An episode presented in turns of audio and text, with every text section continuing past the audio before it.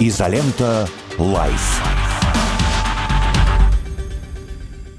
Доброе утро, дорогие друзья. Пятница. Пятница у нас 22 сентября. Вот, казалось бы, 22 сентября. В Москве, между прочим, сегодня обещают, ну, как минимум 22, а то и все 25 градусов тепла.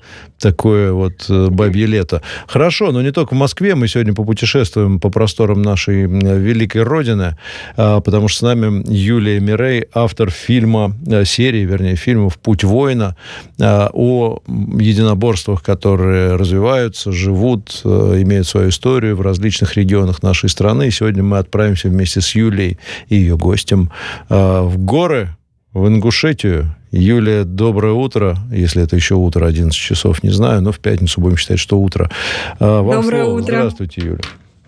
Представьте гостя нашего, пожалуйста. А, здравствуйте еще раз, Петр. Здравствуйте, слушатели и зрители. Сегодня с нами Здесь э, Магомед Гирей Сукиев, создатель единоборства, о котором мы сегодня будем говорить, э, единоборство Ингушетии. Оно необычное по всем параметрам, оно авторское. Сейчас э, на это есть большой спрос, поэтому, надеюсь, вам будет вдвойне интересно.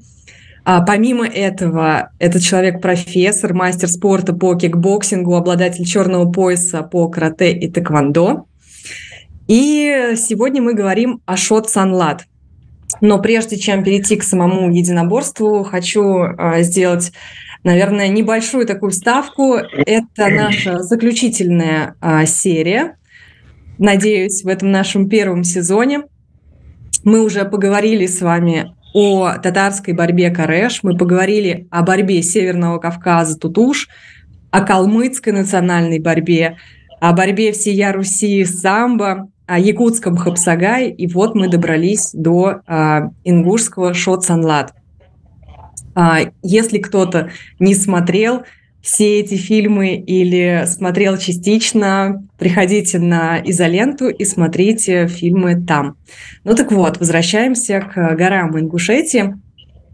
И Шоцанлад – это смешанное единоборство. Оно отличается от всех тех о каких мы уже говорили, тем, что оно, во-первых, ударное, а, во-вторых, естественно, как в любых смешанных, там есть элементы борьбы и даже элементы а, или раздел, как правильно сказать, а, сражения на мечах, которые мы попробовали даже немножко протестировать и тоже можете найти в фильмах.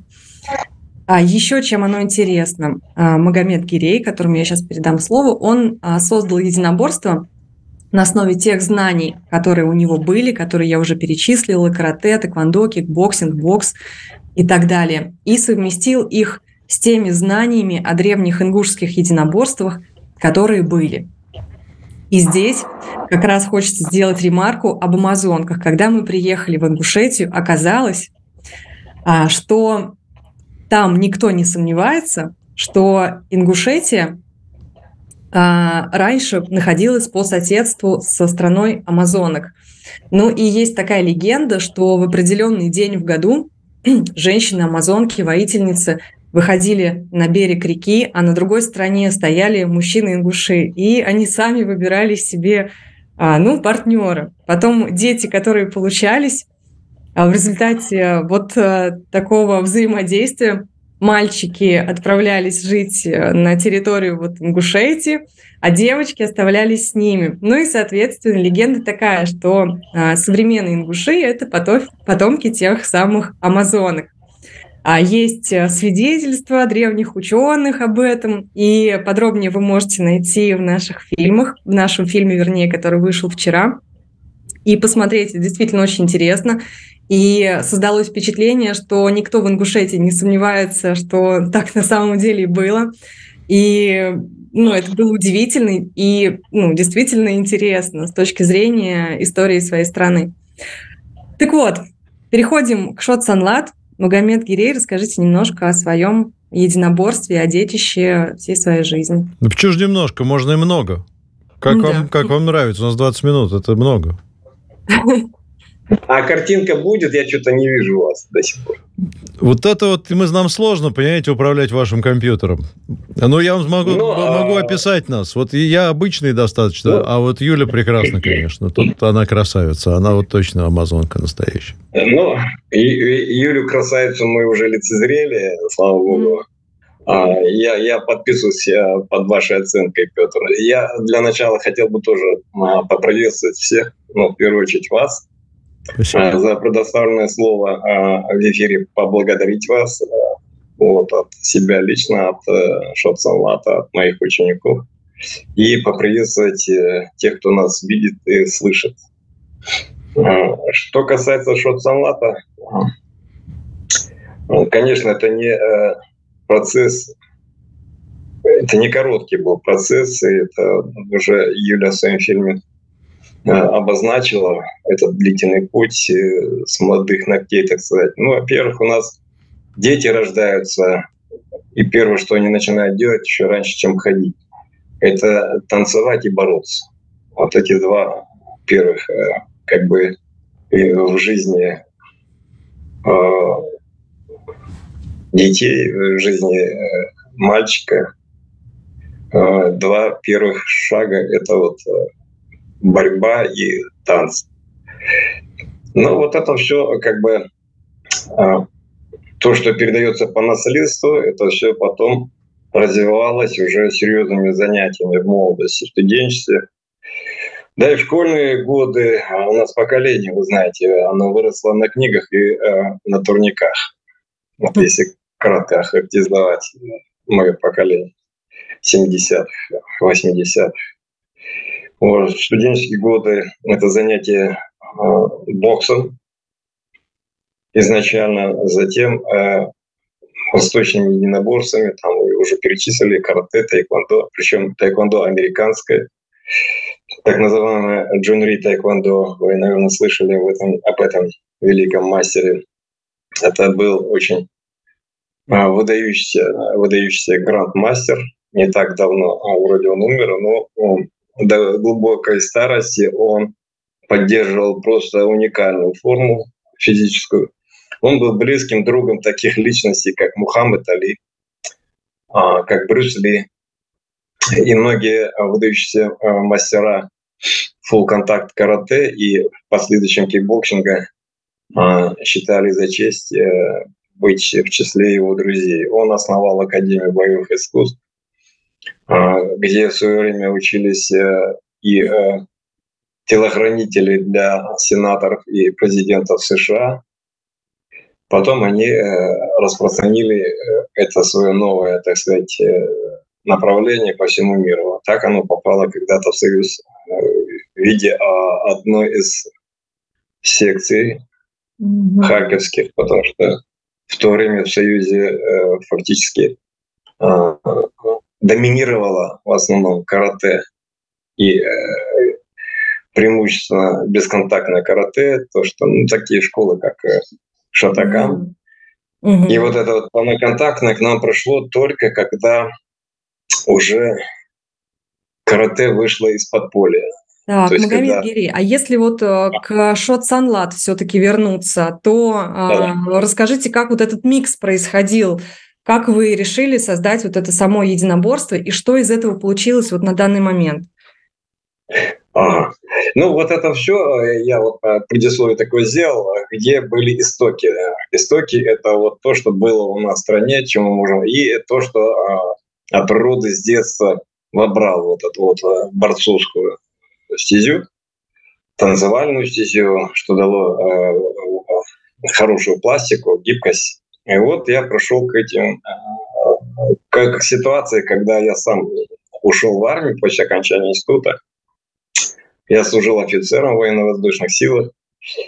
И э, я занимался э, в, каждом, в каждой авиационной части была такая парашютно-десантная служба. Я увлекся парашютным спортом выполнил а, а, норматив и получил а, звание инструктора парашютно-десантной подготовки. Это плюс получился такой к, к этому и к этим единоборствам. Вот. И это определило дальнейшие, дальнейшие, дальнейшие ориентиры для того, чем я занимался. Вот. То есть это все уже нужно было пропускать через сито военно-прикладного характера, потому что служба в армии требовала этого. Нужно было что-то придумывать новое, потому что вот эти архаичные винтажные системы уже не служили, так сказать, требованиям реальности. Вот. А тут как раз буйным э, светом э, пошли развиваться такие э, контактные единоборства, как кикбоксинг, тайский бокс, ну и тому подобное. И э, меня просто жизнь привела к тому, чтобы я этим вопросом продолжал заниматься. Я здесь в Ингушетии потом э, служил командиром, первым командиром Ингушского ОМОН. И мне пришлось своих бойцов тоже, э, э, как говорят, вот принято говорить, спортсменов натаскивать, да, тренировать, чтобы они могли э, быть победителями из любой вот такой э, критической ситуации. И ведь При, можно говорить, э, что Шот Санлат, он как бы теперь тоже входит в вооружение ингушского ОМОНа, да? Ну, при мне, во всяком случае, да, у нас ОМОН отличался тем, что вот специальная подготовка профессиональная, да, включая физическую подготовку, боевую подготовку, а, а, было на очень высоком уровне. Очень серьезные нагрузки были. Э, я приводил пример, что вот в бронежилетах наши ребята по стадиону могли бегать по 30, 40, 50 кругов. Вот, и да, вот с ОМОНа, в принципе, как бы все это и пошло. И э, тут я, э, во-первых, э, у нас не было контактов с зарубежными специалистами, и просто я решил использовать свои знания, инженерные знания, поскольку я э, в советские годы успел поработать еще на производстве начальником конструкторского бюро. Вот, и как бы используя знания теоретической механики, вот, физики, я начал моделировать формулы, как mm-hmm. бы новые формы боя, да, приемы и так далее. Конечно, и, э, всегда есть вещи, которые э, можно использовать э, из своего старого арсенала, потому что ну, реформация не означает э, полная ломка до основания и создания чего-то э, универсального. Вот, всегда ну, этот процесс, любой процесс изобретательский, это все-таки ступень что ты опираешься на предыдущую ступень, чтобы подняться выше. И поэтому, естественно, а, пришлось принимать во внимание и то, что а, было накоплено, накопленный опыт, и уже а, как бы искать новые подходы, новые решения. Так вот стал потихоньку, потихоньку, из года в год прирастать шоцанлаб. А потом уже, когда я работал в Алматинской, в Алматинском вузе, это Казахская академия спорта и туризма. Я там преподавал 10 лет, потом преподавал в Казахском национальном университете имени Аль-Фараби. Я это уже вывел на такую законченную научную основу. Вот, То есть можно сказать, что шот санлат, вот в отличие от эм, ну, спортивных единоборств, это больше эм, прикладное умения для того, чтобы, ну, действительно в жизни, там, в каких-то ситуациях а, можно было спасти себе жизнь или кому-то еще? А, естественно, Юля. Но это, это, скажем так, была причина. Это было как бы это был толчок для создания Шоценлаб. Но если мы возьмем в пример любые воинские искусства Востока, они сегодня уже трансформированы э, чисто в спортивное единоборство, тоже карате, тот же, тоже ушу, тоже тайский бокс, э, который на родине называется майта. То есть сегодня мы видим э, именно соревновательные виды э, спортивного характера. Вот. Точно так же, но там это происходило веками. Допустим, э, какие-то мастера древности заложили вот это вот э, основание в качестве боевого искусства для подготовки воинов, для защиты своей страны. А потом уже в 20 веке, век э, э, такого ну, развития э, зрелищного, скажем так, э, бизнеса, да, индустрии развлечений, шоу и прочее, прочее. И люди уже э, новые поколения мастеров разрабатывали правила соревнований, и вот так вот пошли как бы потомки этих боевых искусств в виде спортивных э, спортивных э, дисциплин. Точно так же произошло шоу-салата, только здесь расстояние было временное не века, а это э, при жизни одного и того же мастера. То есть э, я сам разработал правила соревнований. И вот уже спортивная модель шоу-салата, она и была включена в 2016 году во все российские реестры, потому что там значит, ну, название Всероссийский реестр видов спорта. И там три графы. Национальные виды спорта, олимпийские и военно-прикладные. И вот э, в разделе национальных видов спорта зарегистрирован наш шоу-санлат уже как спортивно-соревновательная дисциплина. Вот mm-hmm. какой вопрос хочется вам задать, э, если можно. А, насколько я понимаю, в самом названии заключена суть и философия э, этого вида боевых искусств. Не могли бы вы объяснить, э, что, как переводится, во-первых, шот санлат, и что заключено в этом названии? Да, действительно, шот санлат отражает свое содержание и философское, и, скажем, практическое. А, если мы э, посмотрим на название э, восточных систем, э, карате-до, дзюдо и прочее, а в, в них тоже вот дополнение «до», «путь», да. в переводе на русский язык означает э, путь именно философских э, исканий, то есть философского ну, самосовершенствования подразумевается под этим «до». Э, Шоцелат тоже он имеет такое символическое э, определение. То есть, э, ну, если так дословно, шот – это плеть, а узел – это древесный сучок, это вилы, это слюна, это яичный белок. То есть вот столько синонимов mm-hmm. и переводов на русский язык.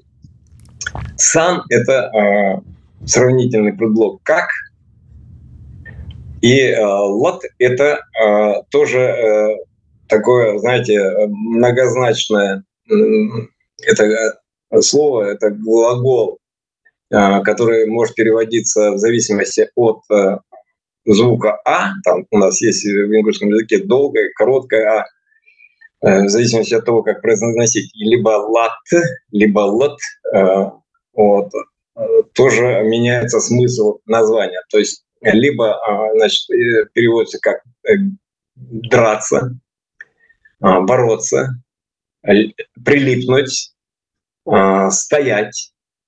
И вот э, в зависимости от значения слова «шот» меняется и э, перевод слова «лат» и «лат». То есть получается, если так подытожить, этот человек должен соответствовать вот этим э, шести или семи качествам шот. То есть ты должен быть крепким, как древесный сучок, ты должен быть э, податливым, мягким и э, высказывать из, любой, э, из любого захвата, как яичный белок. Попробуем, когда сырой белок мы сжать в руке пальцами, mm-hmm. он у нас будет просачиваться между пальцами. То есть вот такая психофизическое, психофизическое состояние бойца, воина. А, плюс еще в белке совсем недавно ученые обнаружили фермент, влияющий на скоростные качества человека – а, плеть перевод, понятно, да? да? То есть это ударная техника, как плеть. Еще узел э, это э, борцовская техника. Угу. То есть мы говорим часто, когда борются, свяжи-ка, я, я, я тебя свяжу в узел, да? Вот. Ну, а вот слюна, вот самое интересное, причем я сказал, бы, слюна, слюна с точки зрения э, китайских мастеров, это та самая среда, которая аккумулирует э, э, жизненную энергию ЦИ. Mm-hmm. А, по-китайски «дзинье». А, и еще слюна является картой нашего здоровья. Мы же ДНК-анализы как берем, да? Делаем мазок вот слюны. То есть слюна и вся межклеточная жидкость человека, Все это вместе составляет 80% нашего тела, правильно? Mm-hmm. Вот. То есть мы должны э, в любом своем движении быть подобны водной стихии, то есть быть мягкими.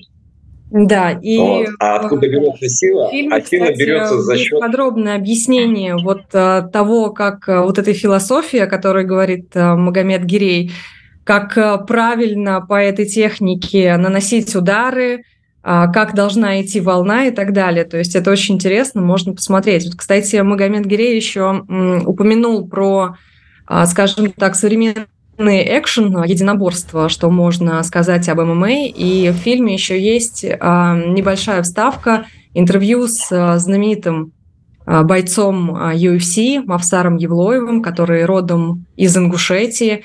И тоже будет интересно посмотреть, как вот эти традиции ингушские влияют на спортсменов, которые выступают на международных аренах и помогают им побеждать. Вот. У нас, кажется, остается не так много времени. Две, две минуты еще есть. Итоги. Еще можем один вопрос задать. Пожалуйста, Юль, задавайте угу. вопрос нашему гостю. Потому что это, конечно, настолько глубоко все и интересно, что я-то так сказал, 20 минут много поговорить, а чувствуется, что тут разговаривать надо часа два. Вот, и еще потом смотреть, а еще потом тренироваться. Так что спрашивайте, попросите еще о чем-нибудь рассказать, успеем. Да, тренироваться нужно. Так вот, а, наверное, в завершении а, нашей сегодняшней встречи во-первых, хочется поделиться своими впечатлениями. А, то, что я не сказала еще об Ингушетии, вы должны обязательно посмотреть а, древние башни, в которых, оказывается, селились горные ингуши. Это что-то необычное. На мой взгляд, это одно из чудес России. И даже если вы не собираетесь смотреть наш фильм, просто загуглите «Башни Ингушетии». Это действительно очень красиво. И в целом в природе и в образе мысли – можно, можно многое почерпнуть о том, как э, развивалось, например, вот это единоборство, о котором мы сегодня говорим. Вот, Магомед Гирей, вы могли бы сказать людям самое-самое, наверное, главное, почему хорошо бы им заниматься вашим единоборством и единоборствами вообще, как вы считаете? Но за минуту. Да. Ну, постараюсь, как получится. Ну, во-первых, я бы хотел сказать э, тем, кто нас слушает и видит, э, что не надо делать э, выводы о единоборствах по тем роликам, клипам, которые выкладываются в интернете. Дело в том, что одно дело практиковать, прийти в зал и заниматься годами причем, да, потому что мастерства добиться за даже там год, два или три э, это бесполезно. И по итоге надо ходить, надо заниматься. И не занимайтесь пустопорожним э, вот э, пустопорожней болтов, болтовней в интернет-сетях, э, пытаясь давать какие-то оценки тому, в чем вы не разбираетесь. Я был бы очень рад и счастлив, если бы к нам приезжали как ездят, допустим, со всего мира а, в Таиланд заниматься, да, э, тысячи, миллионы поклонников. Э, э, когда-то тоже было время экзотической борьбы тайцев, а сейчас это мировой, так сказать, мировой бренд – вот, и, и что такое шапсалат, можно только понять, придя в зал и попробовав на себе. А я уверяю вас, что вы найдете... Уходим на новости. Много... А, а вы продолжайте, пожалуйста, да.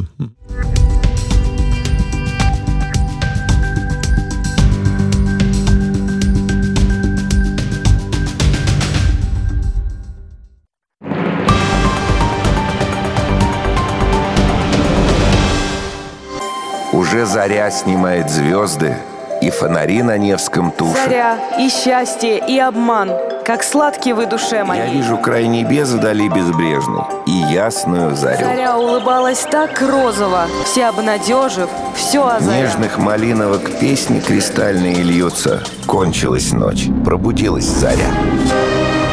Встретим зарю вместе. И это место — радио «Спутник». Каждый будний день с 7 утра. Заря. Есть что сказать? Говорите. Плюс 7 495 95 95 91 2. Вопросы ведущим. Ваше мнение. Ваше слово. Нам важно это слышать. А еще пишите на WhatsApp. Плюс 7 968 766 33 11. Здравствуйте, я Анатолий Вассерман. Каждый вторник с 19 до 20 часов беседую с приглашенным гостем на темы, интересные не только нам обоим, но по возможности и вам.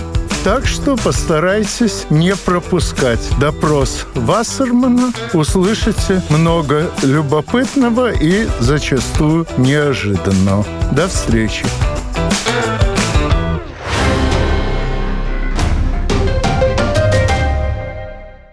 Телефон рекламной службы «Радио Спутник». Плюс 7 495 950 6065. Радио «Спутник». Новости.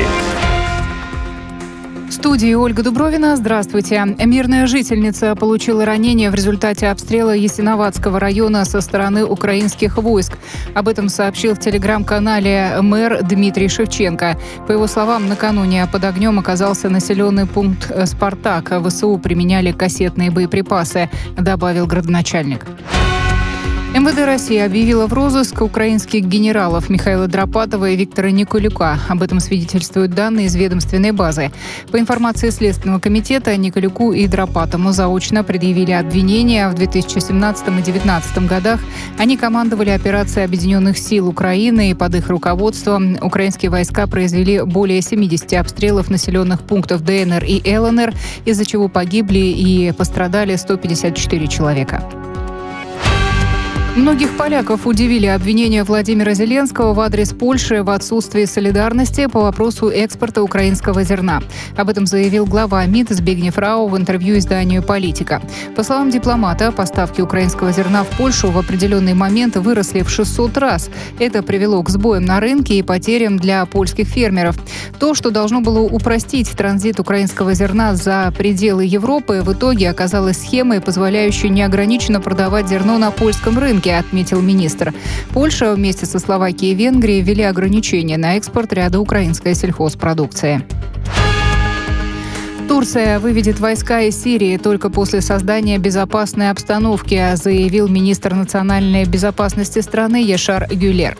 По его словам, Анкаре не нужны ничьи земли. Гюлер добавил, что когда будет принята Конституция Сирии, будут проведены выборы и создано правительство, представляющее интересы всех граждан, тогда турецкие военнослужащие покинут территорию Арабской Республики.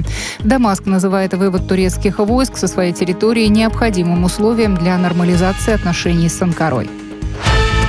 Неизвестные злоумышленники испачкали красной краской двери посольства России в Армении, передают корреспондент РИА Новости. Ранее об инциденте написали местные СМИ. Дежурный офицер у дипмиссии подтвердил, что сегодня группа мужчин бросила в ворота пакет с красной краской.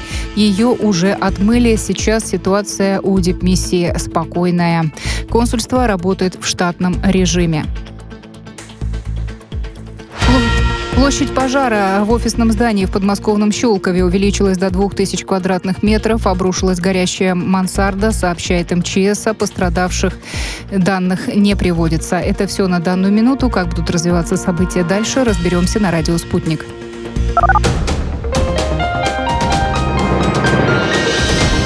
Следующий выпуск новостей через полчаса.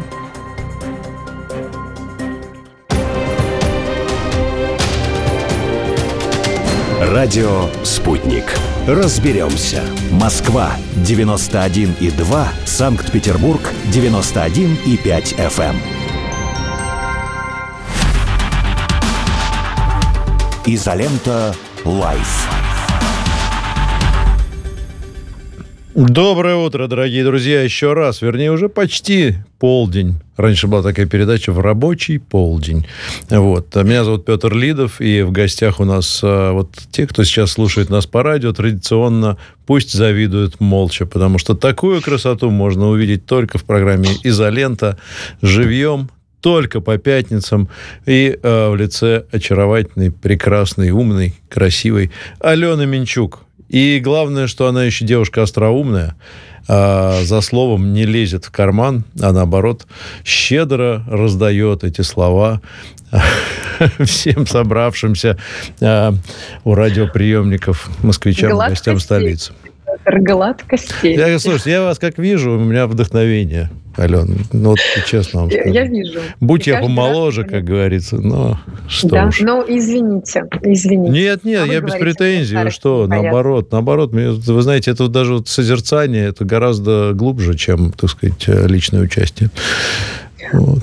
Не поспоришь, это точно. Ну что? Э, Давай, давайте, прежде чем мы начнем, давайте я, знаете, что хорошее дело сделаю, э, вот, потому что у нас есть наша постоянная э, зрительница, слушательница, вот, и активный участник всех наших программ, вопросами там и так далее, Лена. Вот Лену мы поздравляем сегодня с днем рождения. Лена, с днем рождения вас.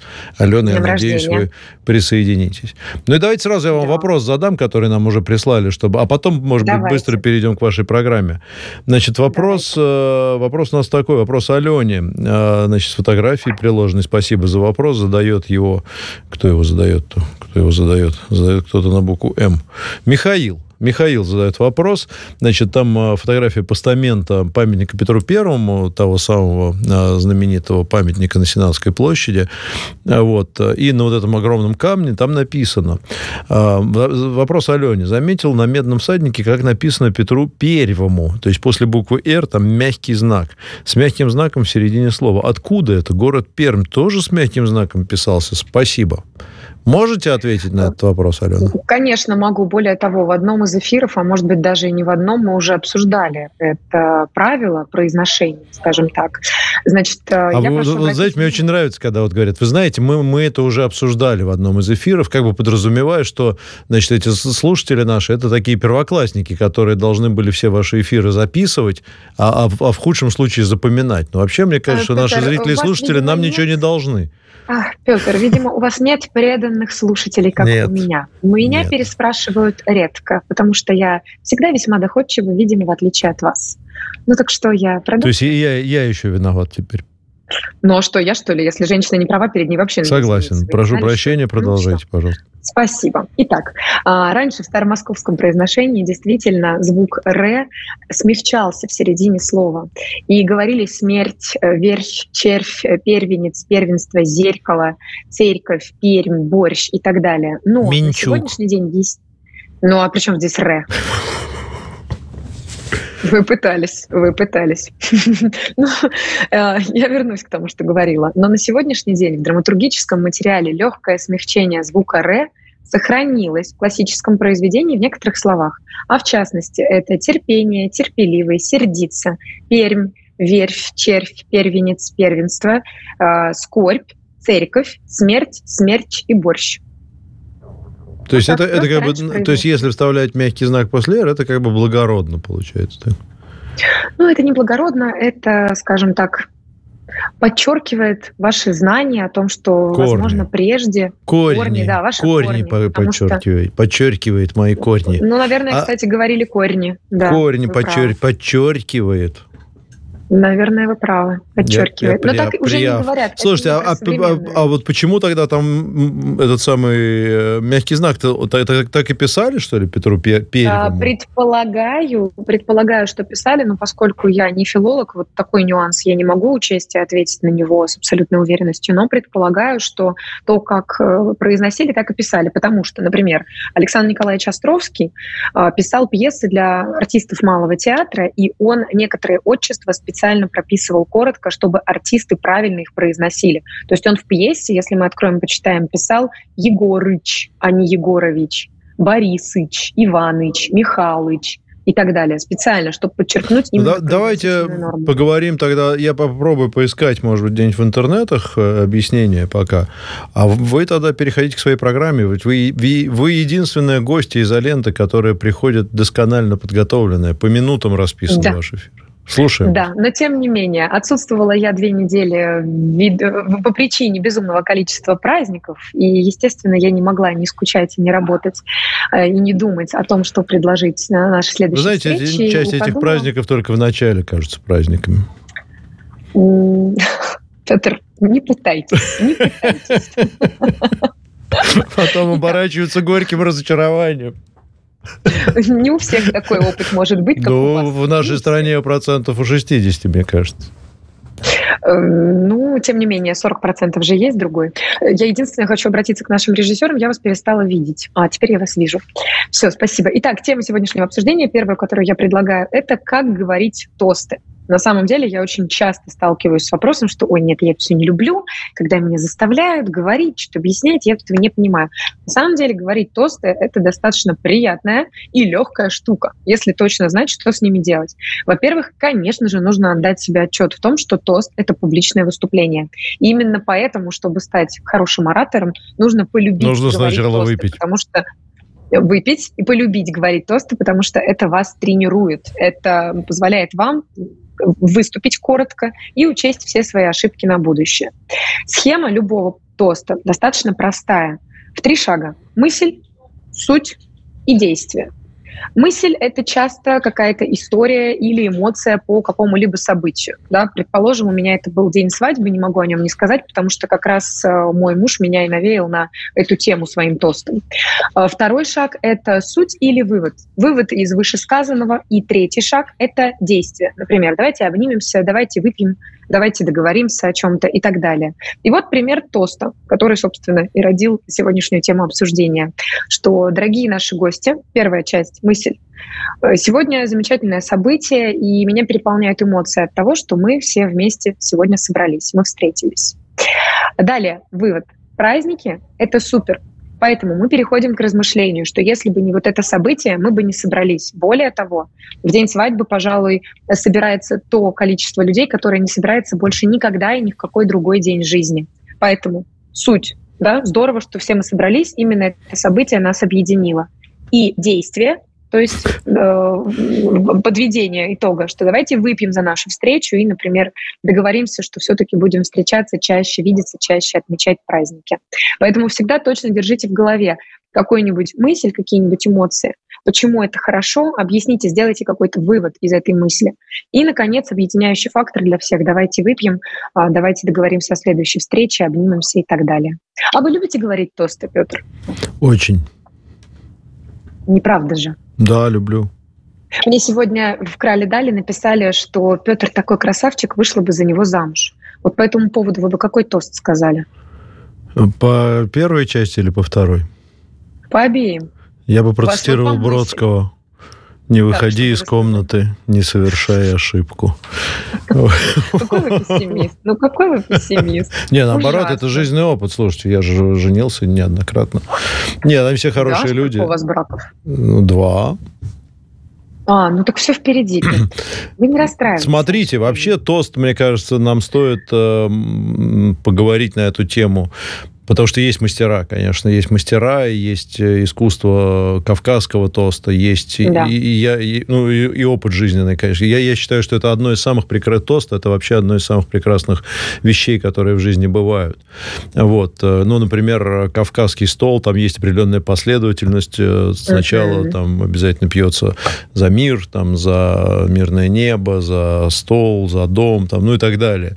И как они это делают, конечно, настолько это все красноречиво, настолько искренне, что вообще это, конечно, целое искусство. И вот когда приезжаешь откуда-то оттуда, а, понабравшись вот этого всего, закрепив это хорошим вином и чачей неоднократно, то ты просто приезжаешь другим человеком. Вот. Кроме этого, Мгм. конечно, действительно, вы абсолютно правы. Для многих людей сказать э, несколько слов это довольно сложно. Это такой вызов, когда ну иди скажи что-нибудь, да, и все сразу как-то Мгм. отказываются, хотя даже в каком-то узком кругу находятся. Мне кажется, на Да. этот случай надо иметь э, пару-тройку заготовленных э, вещей, потому что сказать-то приятно. Ведь это приятно сказать людям что-то хорошее в этой форме, и потом это закрепить напитком.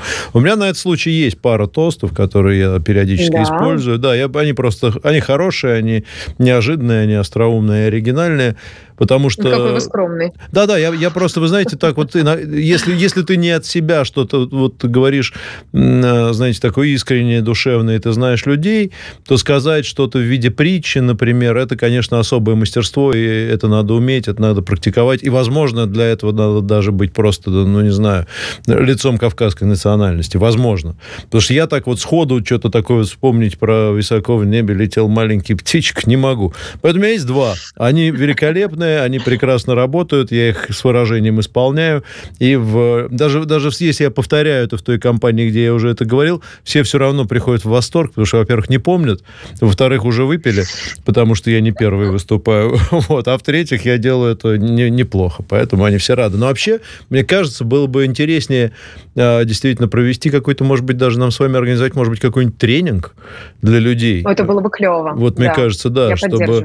Мне кажется, надо собрать человек 15-20, да, и, соответственно, стол. Но это дорогой будет тренинг очень. Мы с вами могли бы это сделать. Вы бы а, как, как мы с вами в дебатах, да, вот я, я бы на, за содержание отвечал, а вы бы за подачу, да, и мы говорим, нет, ну, Сергей, подождите, давайте еще раз попробуем, все, уже все, у всех налито, у всех, у всех налито, да, давайте еще разок зайдем, вот попробуем паузу в начале, встали, да, показали себя. Ну, это вот очень такое. Взглядом. Слушайте, это да. шикарная идея. Давайте ее организуем. Я даже на, найду парочку человек, которых мы можем, вот Тиграна Киасаяна, например, позвать. Но это, это VIP будет уже, VIP занятие. Я думаю, что вам не надо будет тогда ходить за деньги, ну, вести другие Нового передачи. Года? Если мы перед, кажется, перед Новым годом, да, искусство тоста да. с Тиграном Киасаяном, Аленой Минчук и Петром Лидовым, Это будет хорошо. В Нурбат, как, как, как, как эту зовут э, подругу? Блиновская отдыхает просто, понимаете? Блиновская, Сетевой да, маркетинг да. такой устроен, что мало не да. покажется никому. Все, идея есть, Согласна. давайте ее зафиксировали. Едем дальше. Хорошо, договорились. Э, следующая тема, которую сегодня я предлагаю обсудить, это англицизм недели — нетворкинг. Ужасное, отвратительное слово, которое я очень долго и упорно не воспринимала. И оказывается, это полезные связи. Вы что-нибудь об этом знали, Петр? Нет. А, знал о чем? Что, что такое нетворкинг? Что нетворкинг, да. да Именно конечно. как явление. Мне кажется, что да. в нашем обществе нетворкинг появился относительно недавно. Не, я знал, но это моя работа была, собственно, многие годы. И так я работал в американской корпорации в разных странах мира, то, конечно, это часть моих профессиональных обязанностей. Но я правильно понимаю? В job description написано. Где написано? В job description. А что это значит? Job description? Job description это где написано про нетворкинг. Или что это? Да, job description – это описание ваших должностных обязанностей. А, а, должностных обязанностей. Да, job description – описание а, работы вашей, да. Но, тем не менее, как вы относитесь к этому замечательному англицизму, нетворкинг? Э, стоит ли его употреблять в современной речи или все-таки заменить на полезные связи? Потому что если мы буквально переведем, то net — это плетение, да, это сеть, можно. work — работать, и окончание ing, указывающее на э, деятельность в какой-либо области. Если бы был Дмитрий Просто... Юрьевич нами, он бы сказал «агентурная работа».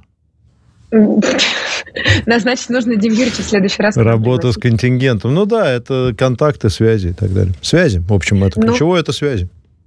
Э, я правильно понимаю, что это какое-то мероприятие, где люди встречаются, обмениваются полезными контактами, чтобы в дальнейшем э, да. взаимодействовать? Ну, это, это может быть как э, в более таком широком смысле использоваться, как, как описание там, ну, своей деятельности. Да? Я занимаюсь построением системы связи в интересах, ну, например, то, что я делал, моим, частью моей работы было построение связи в интересах корпорации с членами, с сотрудниками государственных органов, какими какими-то представителями общественных организаций, средств массовой информации, то есть всеми теми, кто может повлиять на ее работу в плохую или хорошую сторону. Угу. Их надо знать лично, иметь какие-то общие желательные интересы, контакты и так далее.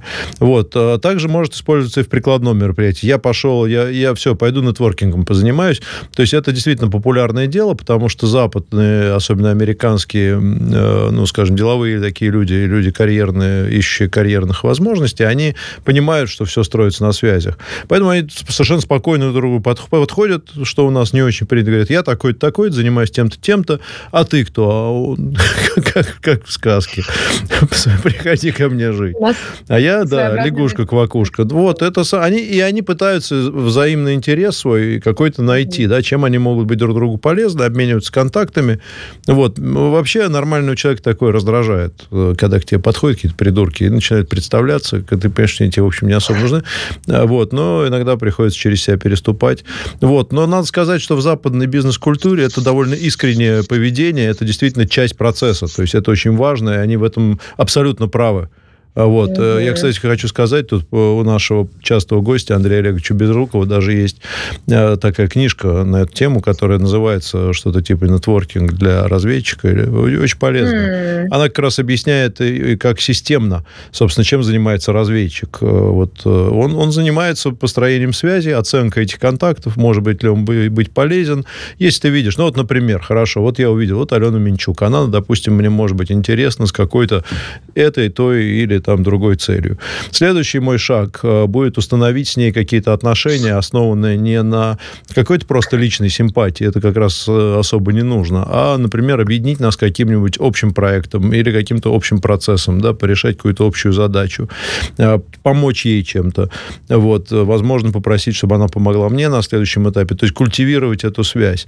Иногда целью, ну, для разведчика, например, целью вот этой связи будет выход на какого-то другого человека человека, с которым я знаю, что вы связаны, и со временем я могу договориться с ним, ну и так далее. Вот примерно так.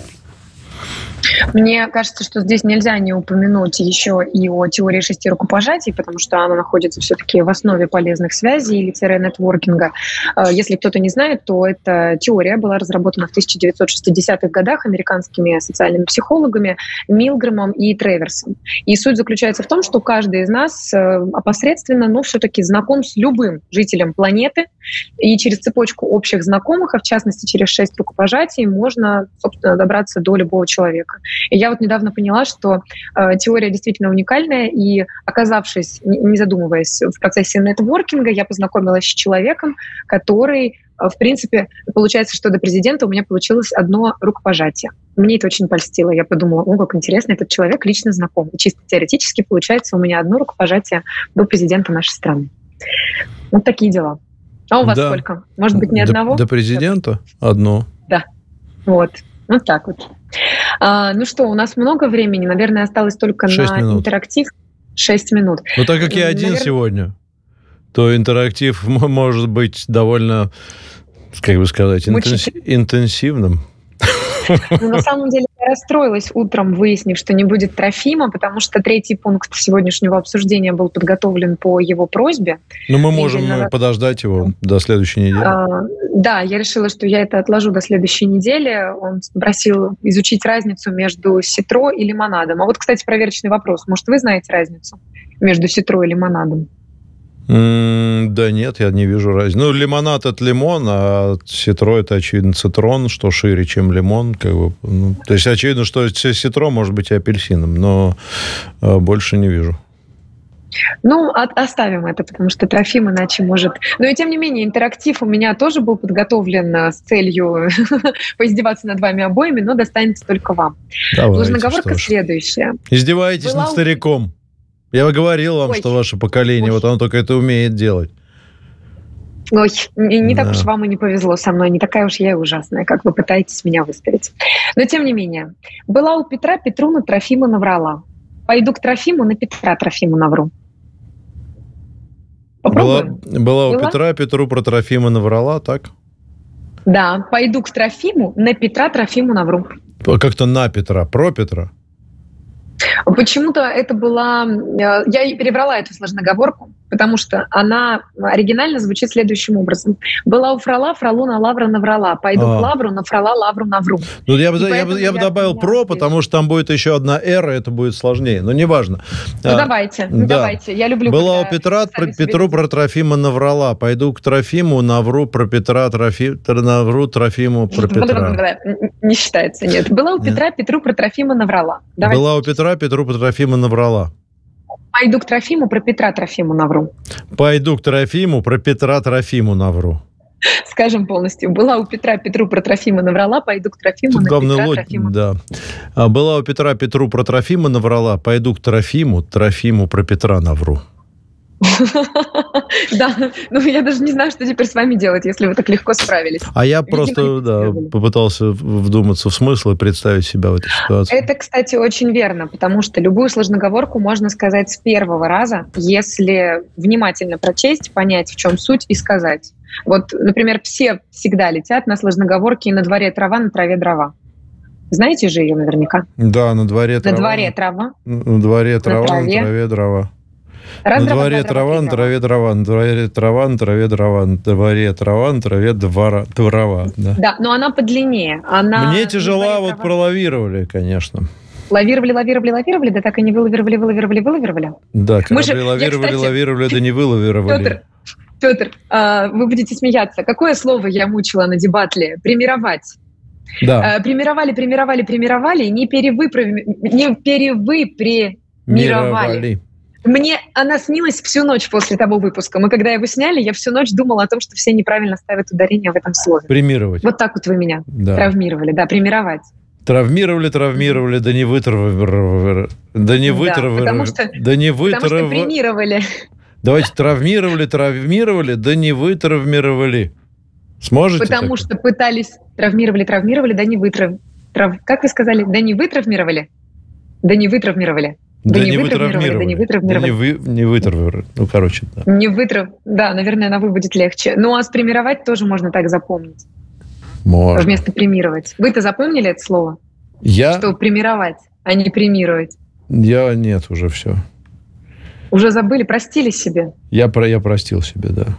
Какой вы молодец, Петр. Но у вас будут запросы на следующий эфир, чтобы подготовить, как у Трофима? Слушайте, сегодня интересный был. Сегодня был Тигран Киасаян два часа, и он э, пытался Мгм. найти аналог слова мессенджер. Я отправил аж два О, аналога. Сообщенник. Нет, он, он почему-то, э, может быть, я не дослушал, но он остановился на, э, значит, э, на слове объединитель. Мне оно вообще не понравилось. Я просто стараюсь не, пере- не переводить, а находить новый вариант. И я придумал два варианта, отправил их на радио «Спутник», но одно он, по-моему, видел, а второе, на мой взгляд, гениальное абсолютно. Мессенджер... Да, Вот Ну, потому мне что бы- я могу. Я вот иногда придумать слово могу хорошо. А, значит, первое я назвал передатчик. Э, Вот, что соответствует, на мой взгляд. Это не перевод. Это, заметьте, это не перевод слова мессенджер, это, пере- это, это новое слово, которое может использоваться. Передатчик, там, я не знаю, телеграмма, Информация. передатчик. Да. Но мне понравилось другое слово. Я, опять же, тут надо мыслить нестандартно, да, надо, опять же, по- попытаться найти смысл. Во-первых, я изменил род с мужского на женский. И я придумал, мне кажется, великолепное слово, которое очень подходит. Это слово Ну, какой же? беседка. Беседка? Беседка. А подожди- подождите, а почему вы поменяли род? Каким образом? Это же беседка Это ж не- женского рода, а мессенджер Правильно, как а бы вы- мужского. Ну и что, пускай ну, будет беседка. ну нет, потому что ты, ты изначально начинаешь думать, так, мессенджер, значит, Нет, передатчик, какой-то объединитель и так далее. получился. Беседка Нет, отлично, настаиваю- потому что беседка это что такое беседка? Это то место, которое даже архи- архитектурно беседуют, да. создано для того, чтобы беседовать, для того, чтобы люди обменивались. А что такое беседа? Это обмен сообщениями. Поэтому мессенджер Ну да. это беседка. Вот и все. Ну, э, в гениальности вашей не признаюсь, просто потому что я сегодня вредная, а в целом неплохо, неплохо. Это неплохо, это идеально. Я у вас вредности подучилась. Мгм. Если бы мне было нужно ваше одобрение, Алена, я бы, То запис- что? я бы записался к вам на курсы сценического мастерства. А- а Заканчиваем вот эфир не на, на этом. Спасибо вам большое. Алена Минчук была у нас в эфире. Кстати, может быть, мне к вам записаться все-таки, да? Может быть, вы меня подучите что-то проецировать как-то вот. э. Я боюсь, что на моем курсе в итоге вы меня будете учить. Это я, ну, я другому вас научу. Я вас научу жизни, девочка моя. А, не ваша, вот вы и беситесь, не забывайте. Не забывайте. Ах,